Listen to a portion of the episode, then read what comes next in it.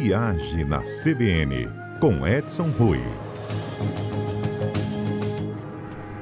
11 horas e 36 minutos e a gente também vai viajar aqui com algumas propostas para o carnaval. E esse aí é aquele o oficial, né? Não é o de Vitória, não. Edson, bom dia.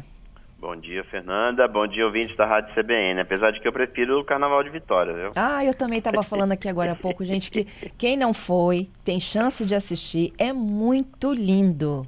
É. E cada ano fica melhor, né, Fernanda? Isso aí. E... Muito legal. Esse ano é sexta, sábado ah. e domingo. Facilita, inclusive, a vida né, das pessoas, porque sábado e domingo é um dia mais tranquilo de você se deslocar. Exatamente. Então, assim, eu acho que primeiro que quando eu falo que eu prefiro, porque realmente é muito mais sossegado, é muito mais tranquilo do que o feriadão de carnaval que é festa no Brasil inteiro. Pois então é uma festa muito particular nossa. Agora você sabia que Sergipe também faz parecido com a gente, viu? O carnaval antes da, da é, data oficial? Isso, porque eles estão ali, nós estamos sob uma influência muito forte aqui do Rio de Janeiro no período do carnaval. Uhum. E eles lá, Salvador. Então, também optaram por fazer antes. É, e olha só, né? É, a gente tem o hábito de falar que é feriado de carnaval, mas há pouco os nossos comentaristas do Retrabalho lembraram que feriado de carnaval não existe. Não é, não é feriado. Não é feriado. Não, Fernanda. tem que ter um acordo coletivo ali entre as categorias, um entendimento com o patrão, mas é dia normal. Exatamente. Aqui, normalmente, na empresa, a gente acaba fazendo um banco de horas para compensar o que é tradicionalmente como feriado, mas que não é feriado. Então, existe um banco de horas para compensar é, essa parada no período aí é, do carnaval. Isso. Bom, me conta aqui, quem quer dar um pulinho ali, acolar para curtir o carnaval, dá tempo? Dá, dá tempo, Fernanda. É, e por falar em carnaval, é o período do ano em que a gente tem a mais alta concentração de deslocamentos de brasileiros pelo Brasil. Não é o, o Natal, não? Supera o Natal, supera o Ano Novo. É o feriado mais forte que a gente tem no Brasil. Porque a gente tem, além dos brasileiros se movimentando, os estrangeiros que chegam para cá. Então, é o nosso maior feriado, é o feriado de carnaval. Hum. Em tanto em ocupação hoteleira, em uma série de, é, é, é de requisitos aí que compõem é, é, o feriado de carnaval. O Espírito Santo, como a gente tem a comemoração antecipada, leva vantagem nisso. Então a gente aí tem uma. O capixaba no período do carnaval sai e aí a gente recebe os turistas com mais tranquilidade. Então não tem muita disputa interna. Mas dá para viajar sim, viu, Fernando? Existe uma pesquisa, o Ministério do Turismo divulgou. A, a previsão é que 2024 a gente tem um volume aí de 114% a mais de turistas viajando. Então tem destinos como Maceió, Rio de Janeiro e Salvador. Esses três estão aí no top número 3 dos 10.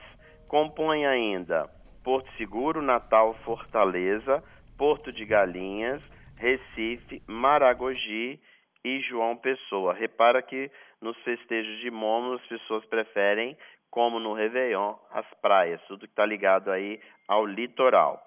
Os feriados aí vão no período de 8 a 14. Existe disponibilidade ainda, mas quem for viajar vai ter que botar a mão no bolso tá? Nós tivemos aí um incremento de preço na ordem de mais de 36%, Fernando, em relação a 2023. 24 Meu vem com uma, é, vem com uma tarifa bem mais cara. Isso em função das tarifas aéreas que estão além da conta. Depois me lembra da gente falar sobre o programa que o governo das passagens a 200, né? Exatamente. O governo ficou de lançar e adiou mais uma vez o voo a Brasil, tá? Ah, não é agora? Não, não é mais agora. Já foi. A, a, expectativa era que fosse. A última é que fosse lançada no dia 5 de fevereiro, mas vai ficar para depois do carnaval. Ainda sem data prevista. Entendido. Mais um adiamento. Mas, bom, o estímulo, é, tem vários estímulos aí, no caso, para o passageiro brasileiro viajar pelo Brasil, que é o programa de stopover, quando você tem aquela conexão de um voo que não é direto, por exemplo, de Vitória para Maceió, e que o voo para em Salvador, a conexão em Salvador, ah, existe um acordo que o governo está costurando com as companhias aéreas para não cobrar essa parada. Então, você conhecer mais um destino que esteja no seu caminho, na sua conexão. Isso é muito comum nas companhias internacionais, quando você usa, por exemplo, uma companhia holandesa para voar para Viena, na Áustria, que você vai via Amsterdã. Se você parar em Amsterdã, ela não vai te cobrar essa parada, esse stopover. E aí está sendo costurado junto pelo Ministério do Turismo com as companhias brasileiras para fazerem a mesma coisa. Quem lançou isso no início, logo no início, foi São Paulo, que já tem um programa assim, já que São Paulo é um grande hub, é, muitas conexões são feitas aqui, e aí as companhias também já fazem a parada aqui em São Paulo sem cobrar por essa parada. É, o governo também está incrementando uma ação junto com o Banco do Brasil para oferecer crédito a, a correntistas para poder viajar. Mas o que importa mesmo, quem lidera o ranking, Fernanda, é Maceió no, na procura por viagens. O fluxo, eles vão ter um, um incremento de mais ou menos de 350% a mais nesse carnaval. A rede hoteleira está perto já dos 100%. E até março eles estão esperando em torno de 1,5 milhão de visitantes na cidade de Maceió. Quando a gente diz Maceió, a gente está falando não só Maceió, mas os destinos que estão ali ali para cima, né, que de, de todo o litoral é, de Alagoas. Mesmo com Maceió sendo alvo do, de grandes reportagens com impacto negativo, com o problema que eles tiveram lá do afundamento é, por causa de uma indústria é, é, de salgema. Isso. Então, assim, é, tem vaga ainda para o Brasil. É óbvio que destinos como Salvador, Rio de Janeiro, é, você vai encontrar, mas vai ter que botar a mão no bolso, porque está muito mais caro do que 2023. E vamos ver se esse programa aí do governo melhora, viu, Fernanda, os preços das tarifas aéreas, porque estão nas alturas. E o que não dá para entender é que tem companhia aérea pedindo recuperação judicial, com plenas tarifas dessa altura, do jeito que estão, né? A Gol, né? Pois é. A Gol e entrou... recuperação judicial lá fora, lá nos Estados Unidos. É, porque é mais é, é vantajosa a recuperação lá do que aqui. É, mesmo porque a, a, maior parte da dívida, da, do custo dessas empresas é em moeda americana, é, é manutenção, é peças, avião, isso tudo é produzido, a grande maioria, lá nos Estados Unidos ou é, na Europa é tudo em moeda forte. Então eles têm essa vantagem de ter essa recuperação judicial lá, que parece que já foi aceito, mas parece a informação é de que a dívida é bilionária. Não só da Gol. Acho que das três companhias que voam no Brasil, todos têm um ranking, todas elas têm dívidas bilionárias. E aí não só com as empresas, mas também com o próprio governo, impostos, enfim, uma série de coisas.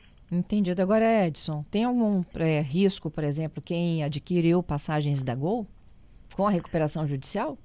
Não. Não, não né? Não, não, não, não. Pelo contrário, com, com, quando a recuperação judicial ela é aceita, demonstra de que o, o, o, o, órgão regulador, no caso lá nos Estados Unidos, é, acredita que a empresa vai honrar os seus compromissos. Então, isso dá um fôlego para as companhias, é, para a companhia, no caso, em relação às dívidas dela. Então, para o consumidor, quem vai viajar no curto espaço de tempo, ele pode ficar tranquilo de que ele vai ter honrado aí suas passagens, muito pelo contrário.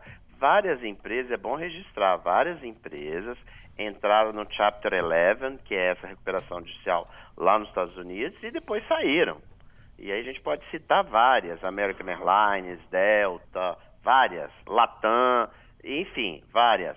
É, e a gente também torce para que a Gol saia dessa, porque a gente tem uma concentração muito alta de companhias é, é, é, no Brasil. A gente só tem praticamente três companhias voando nesse país e é um país continental. A gente precisaria ter muito mais e aí fica a, a, a, nem é um pedido, né?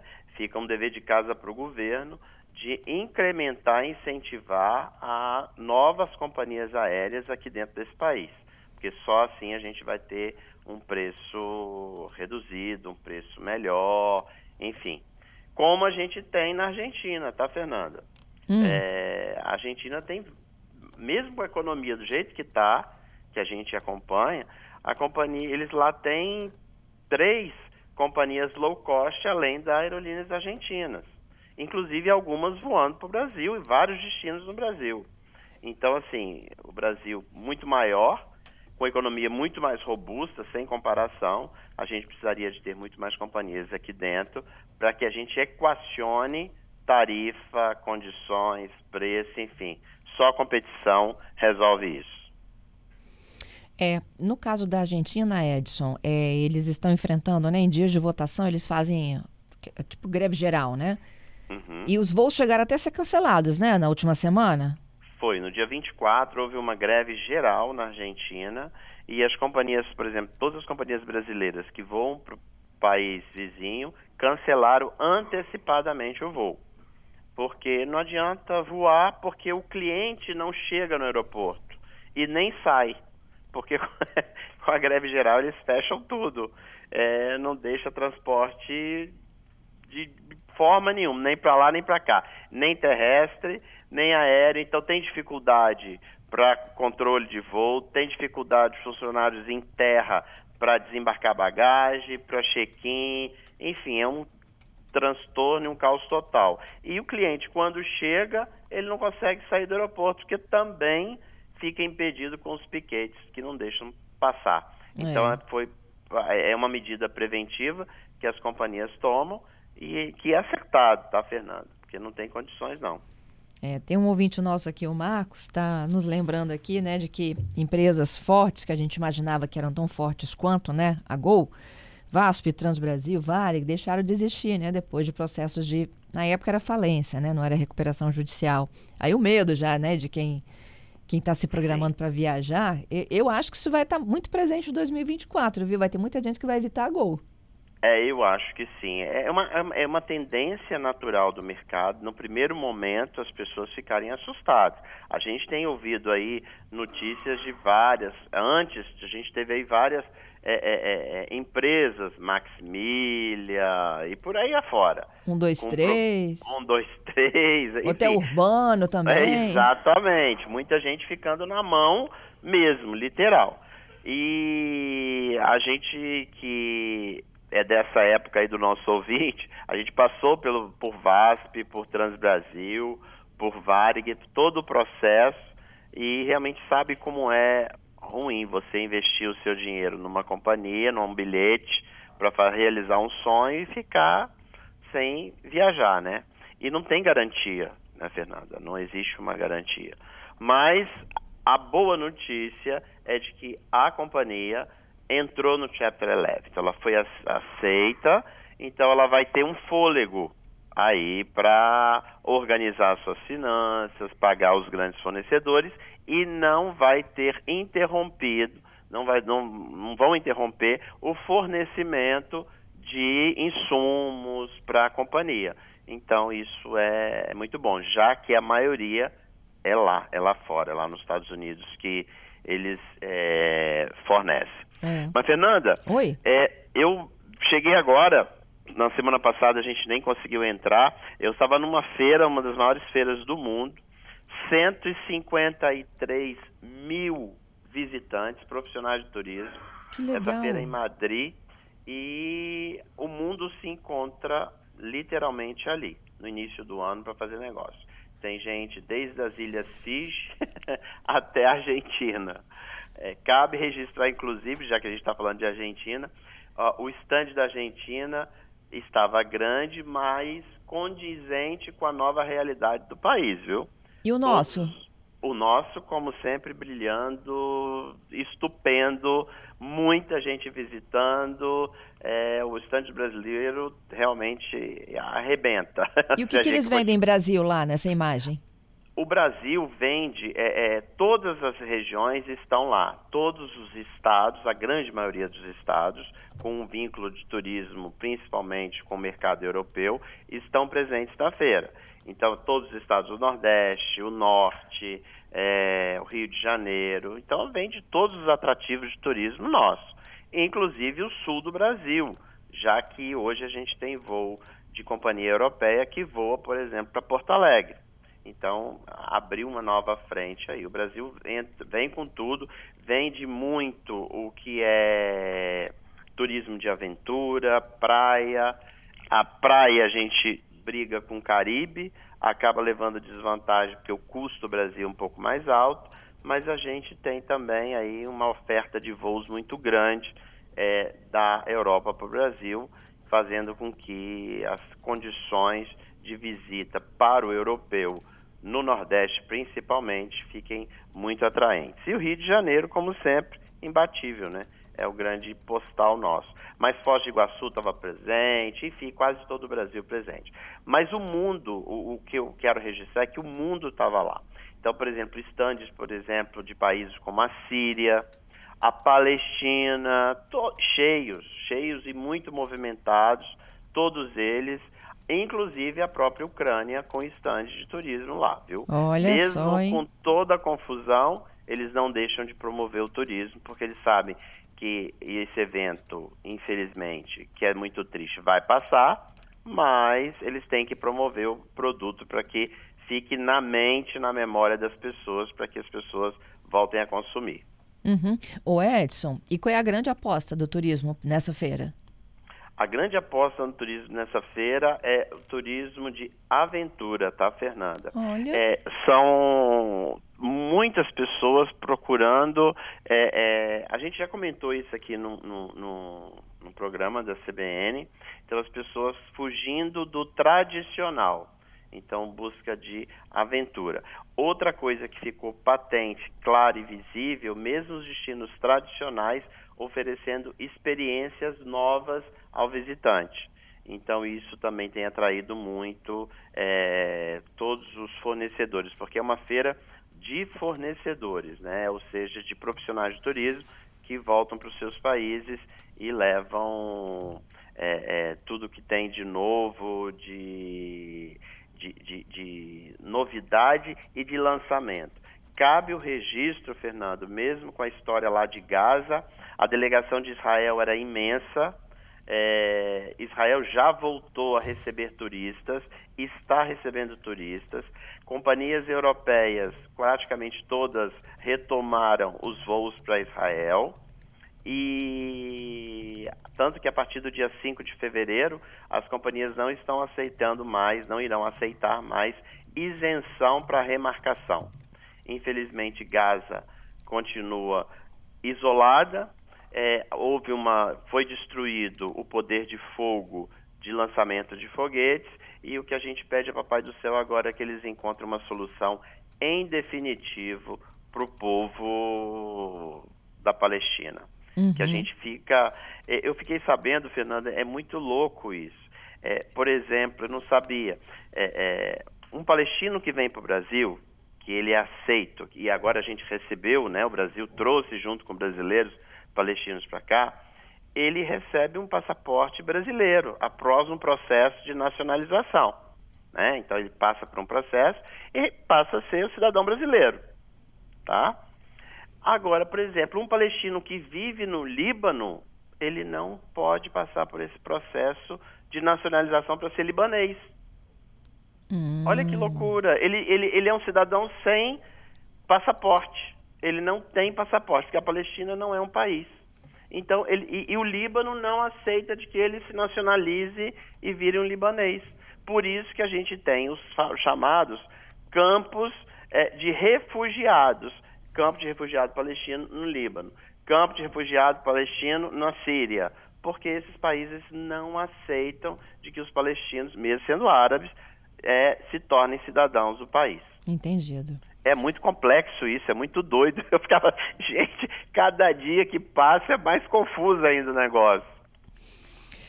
Edson, meu querido, obrigada pelas dicas. Dá tempo então, gente. Arrumem as malas, bora curtir. Bora curtir. A gente falou de Brasil, mas para o exterior ainda tem vaga, tá, Fernanda? Oh. Tem. É, tem oferta, por exemplo, para a Turquia. Quem quiser, Turquia está super barata. Um programa de Turquia hoje de 10 dias está em torno de é, 800 dólares, com hotéis de 5 estrelas, com refeição, com tudo. E passagens aéreas com preço super legal. Tem tarifas boas para vários países da Europa, tem muita coisa bacana acontecendo. É, onde tem a alta demanda que com tarifas mais caras aí, como sempre, Caribe, Estados Unidos, que a gente já tem uma lotação e é. uma tarifa mais alta. Ok. Beijo para você até quinta. Até quinta.